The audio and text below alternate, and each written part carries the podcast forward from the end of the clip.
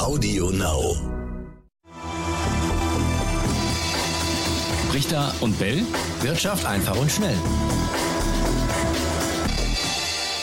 Und damit ganz herzlich willkommen zu dieser neuen Folge Brichter und Bell Wirtschaft einfach und schnell, der ersten Folge in 2021 und logisch, wie immer, einer darf nicht fehlen, Raimund Brichter, auch diesmal mit dabei. Grüß dich, Raimund.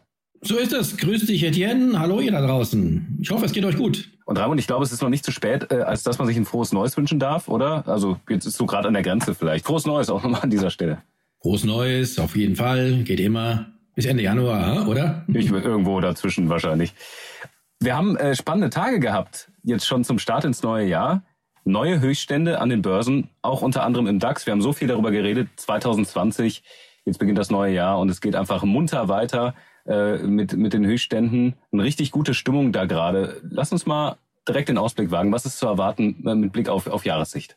Halt, Moment. Jetzt müssen wir aber erst auch mal äh, kurz willst, zurückdenken. okay, du du hast ja so oft gesagt im letzten Jahr, klappt das denn noch, Raimund, mit einer einprozentigen, äh, mit einem einprozentigen DAX Plus? Tatsächlich dreieinhalb Prozent war es. Zugegeben, ähm, zum Tiefpunkt im März äh, waren die Chancen relativ schlecht, aber ich habe es nie aufgegeben. Und schon im April letzten Jahres war mir eigentlich klar, dass äh, nicht, dass ich die, dieses Ziel erreiche, das war noch nicht klar, aber dass ja diese Billionenrallye, wir haben darüber geredet, wegen der, wegen der ähm, Geldflut von allen Notenbanken weltweit, dass die die Kurse längerfristig weiter nach oben treibt. Und tatsächlich hat es dann für diese dreieinhalb Prozent plus im DAX gereicht. Und eigentlich ist das auch schon das Stichwort für dieses Jahr. Die Billionenrallye, wie ich sie damals genannt habe, die ist jetzt nicht plötzlich zu Ende, sondern die geht weiter. Entsprechend deiner Erwartung, auch in diesem Jahr ein Plus im DAX, aber nicht nur einstellig, oder? Wie ist da der, der Ausblick von dir? Ja. In diesem Jahr habe ich folgende Erwartungen. Also wichtig ist jetzt mal die Marke, also wenn wir aufnehmen, ich weiß nicht, wo der DAX augenblicklich steht, so um die 14.000 schätze ich mal. Ne? Ja. Ähm, ähm, da muss, der muss die 14.000, also diesen Widerstandsbereich noch, noch mal durch, durchdringen. Der ist äh, noch nicht ganz durchdrungen, aber die Chancen stehen äh, nach der ersten Woche relativ gut.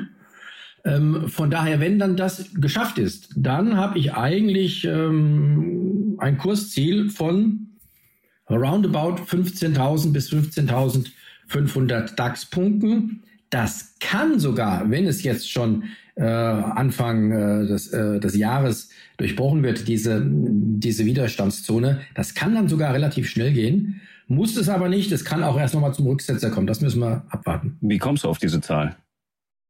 Na gut, das ist äh, rein, also äh, das ist erstmal ein Signal, wenn so ein Widerstandsbereich durchbrochen ist und selbst wenn er nicht im ersten Anlauf jetzt durchbrochen worden wäre oder würde, ist ja noch unsicher, äh, ist das im Lauf des Jahres auf jeden Fall zu erwarten. Siehe Billionenrallye, da bin ich relativ zuversichtlich. Ähm, und dann muss man nach gucken, dann gibt's nach oben ja normalerweise keine Grenzen. Es ist ja dann Rekordterrain, dann kann man keine Linien einziehen, wo man sagt, hier, da war er schon mal und ist schon mal abgeprallt. Aber man kann, man kann schon technische, äh, man kann alte Hochpunkte verbinden. Und äh, ich, ich sage das mal rein technisch, das ist Linealschieberei. Wenn man die Hochpunkte des DAX aus dem Jahr 2015 und den dann äh, aus dem äh, Wechsel, Jahreswechsel 2017, 2018, wenn man die beiden miteinander verbindet, kommt eine steigende Linie heraus. Und die verläuft in diesem Jahr eben bei rund, äh, weil die ja steigt, ist keine, keine, äh, keine feste Punktzahl, die verläuft zwischen 15.000 und 15.500 Punkten. Deshalb glaube ich, könnte der DAX auf jeden Fall das mal als Ziel nehmen. Okay, also das ist eine technische Begründung. Wir haben ja schon wirklich, wirklich Genau. sehr viel darüber geredet. Aber die nicht immer falsch ist. Nee, absolut. Aber wir haben viel darüber geredet, was machen aktuelle Ereignisse mit den äh, Börsengeschehen, ähm, wie weit wird da Unsicherheit ausgelöst und äh, führt dann wieder zu Zurückhaltung bei den, bei den Anlegern. Ähm, jetzt haben wir ja so ein paar Szenarien, die gelöst sind. Der Brexit ist durch, Impfstoff ist da, kommt auch immer mehr. Ähm, Corona-Mutation gibt es noch, aber auch da scheinen ja die Impfstoffe zu wirken. Also was könnte die Kurse jetzt drücken? Ja, keines dieser Ereignisse hatte die Kurse ja gedrückt. Das muss man sich auch mal. Auf lange Sicht nicht, ja, absolut. Überhaupt nicht. Aber halt für einen äh, kurzen Rücksetzer und sowas, aber das ist doch, das ist doch wirklich geschenkt. Aber keines dieser Ereignisse konnte dem DAX wirklich äh, längerfristig etwas anhaben. Und äh, es gibt immer wieder jetzt Ereignisse, logischerweise, die ihn äh, auch mal kurzfristig wieder zu einer Korrektur zwingen werden. Oder die Korrektur kommt und nachher wird gesagt, du weißt ja, das ist meine, meine, mein äh, favorisiertes Szenario. Nachher wird gesagt, ja, das war das und das, war an der Korrektur schuld. wobei das gar nicht der Fall sein muss tatsächlich. Die Märkte führen ein Eigenleben. Aber das Wichtige ist, dass es nach oben geht, aber dass es nicht jetzt schnurstracks nur, nur, nur, nur, nur nach oben geht, denn das würde dann eine Überhitzung bedeuten und so ein, so ein Aufschwung, der stirbt dann tatsächlich in der Euphorie. Solange dieser Aufschwung, und das hatten wir ja auch im letzten Jahr gehabt, immer wieder von Korrekturen unterbrochen wird, die letzte Korrektur hatten wir im Oktober und ich weiß noch, wie du mich damals auch, an, äh, auch gefragt hast, na ja, das ist jetzt schon logischerweise die Corona-Krise und jetzt gibt's einen, einen härteren Lockdown, einen neuen, das muss doch die Kurse drücken. Ja, nichts. Das war mal Anlass, möglicherweise auch im Nachhinein betrachtet, um es zu begründen, für eine Korrektur, aber für mehr nicht. Und solche Korrekturen, die müssen sein, denn dann wird immer wieder Euphorie aus dem Markt genommen die Stimmung, die kühlt sich ab und da ist wieder der Boden, ist damit wieder bereitet, um weiter steigen zu können. Das ist mein Szenario und wenn wir die, äh, den Bereich 15 bis 15.500 nehmen, ähm, dann wäre, wenn der DAX den oberen Bereich erreicht, was ich definitiv nicht ausschließe, für möglich halte, dann wäre es diesmal auch zweistellig. Ein zweistelliges Plus im DAX, wobei ich sage ganz konkret, das ist nicht die Prognose fürs Jahresende, irgendwann im Jahresverlauf. Tja, dann lass uns doch jetzt mal überlegen, wenn jetzt gerade Leute das erste Mal einschalten, in den Podcast hören und da vielleicht auch, was das ganze Wirtschaftsthema, Anlagethema ähm, noch relativ am Anfang sind. So wie du das ja jetzt erzählst, ist es ja eigentlich fast eine sichere Sache, jetzt einzusteigen und äh, einfach mal Geld zu investieren, um dann am Ende auf jeden Fall äh, einstelliges Prozent plus mitzunehmen. Also ich rate sowieso nicht, äh, jetzt auf ja, Jahressicht äh, zu hoffen, irgendwelche äh, Aktiengewinne zu erzielen. Ja, Einsteigen kann man aus meiner Sicht, auch das habe ich schon in früheren Podcasts immer gesagt, kann man tatsächlich immer, allerdings nicht mit äh, allem Geld, was man hat, plötzlich all in, so wie im, wie im Spielcasino, schiebe ich mal alles rüber. Nein, sondern immer mit festen monatlichen, am besten monatlichen Raten. Das muss jeder selbst sehen, wie viel er investieren kann, ob das 50 Euro sind, 100 oder mehr. Es geht schon ab 50 Euro, manchmal geht es sogar schon ab 25 Euro. Sparpläne dann ist man langfristig aus meiner Sicht tatsächlich auf der sicheren Seite. Kurzfristig kann es immer, und wir haben es ja gerade ähm, vor einem Jahr gesehen, im März 2020, da ging es mal 40 Prozent runter und dann haben viele schon gedacht, na ja, jetzt ist alles aus. War es aber nicht. Also, sowas kann man dann aussitzen. Aber man kann es besser aussitzen, wenn man regelmäßig was anlegt, denn dann legt man auch an, wenn die Kurse unten sind.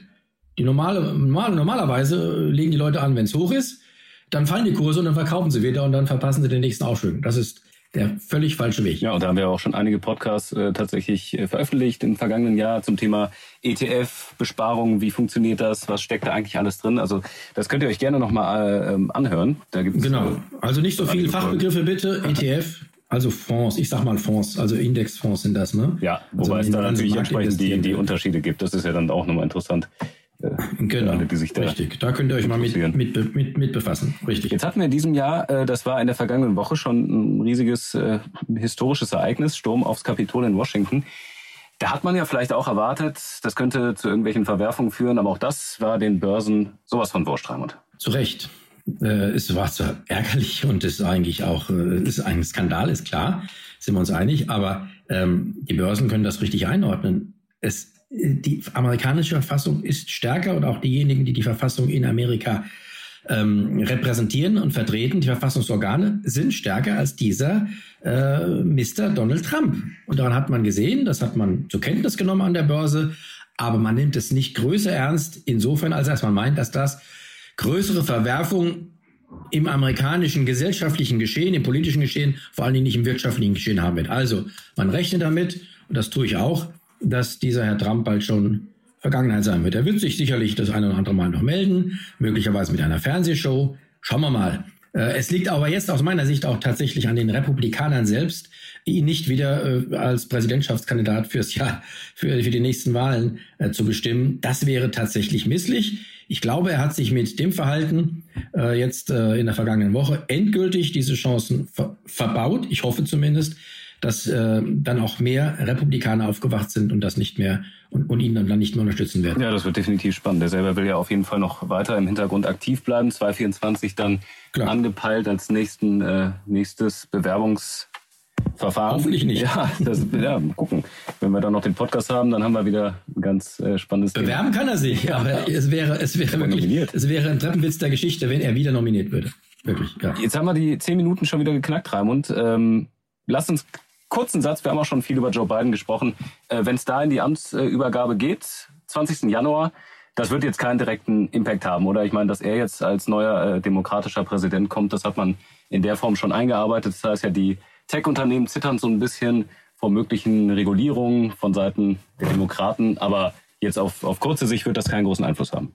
Nein, auch da muss man wieder sagen oder sehen, was die Hightech-Werte im letzten Jahr geleistet haben, wie stark die gestiegen sind.